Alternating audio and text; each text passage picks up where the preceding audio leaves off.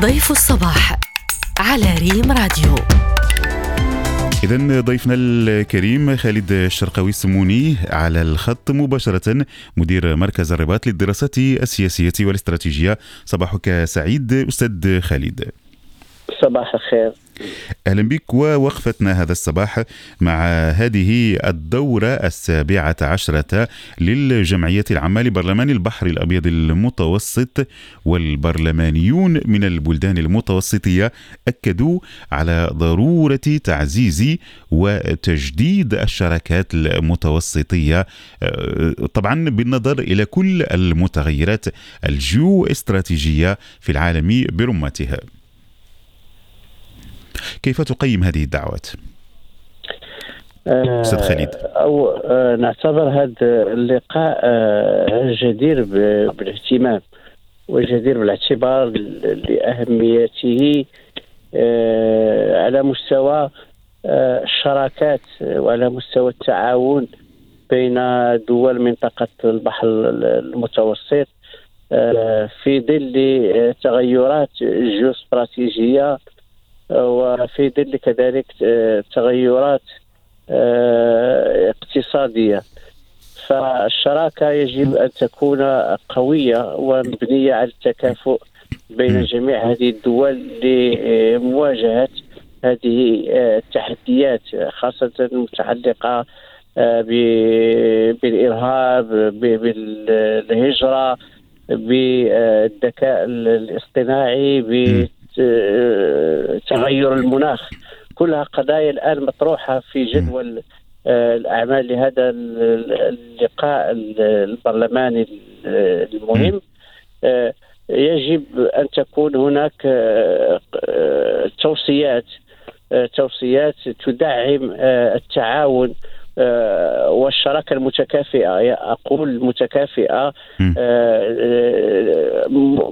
مختلفة مختلفة وربما أستاذنا الفاضل سي خالد الشرقاوي السموني نموذج جديد للشراكة بين ضفتي المتوسط صحيح. تأخذ بعين الاعتبار حتى الامتداد الافريقي نموذج جديد للشراكة. نموذج. فيه نوع من شراكة رابح رابح وليس شراكة مبنية على الدول آه، متقدمة أو دول نامية.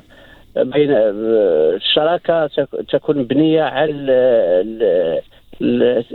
التعاون المتكافئ البناء الذي يخدم مصالح جميع دول المنطقة وليس فقط مصالح دول الشمال.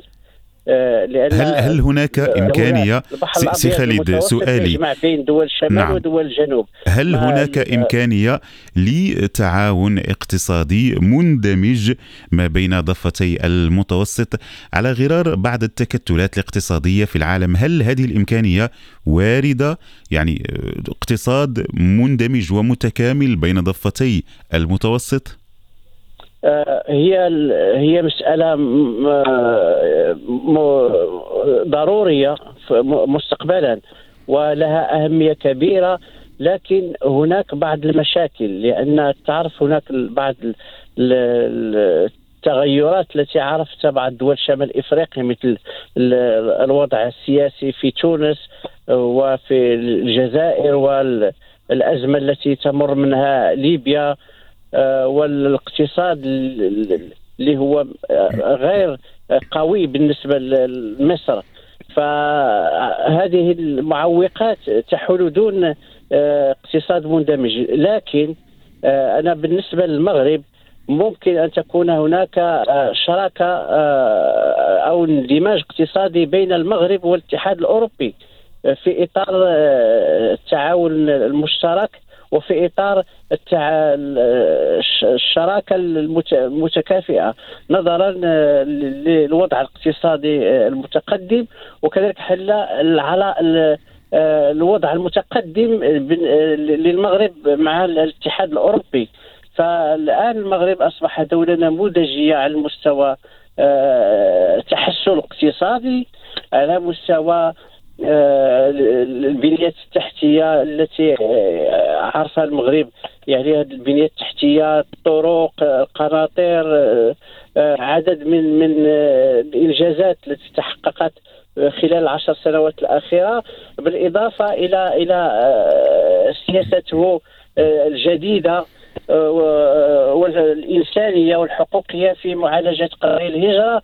كذلك الدور الذي يلعبه على المستوى الأمني في مجال مكافحة الإرهاب أعتقد بأن آه، بالنسبة للمغرب ممكن أن تكون هناك آه، أن يكون هناك اندماج اقتصادي وتعاون بناء آه، في الأفق القريب. شكرا لك ضيفنا الكريم الأستاذ خالد الشرقاوي السموني مدير مركز الرباط للدراسات السياسية والاستراتيجية.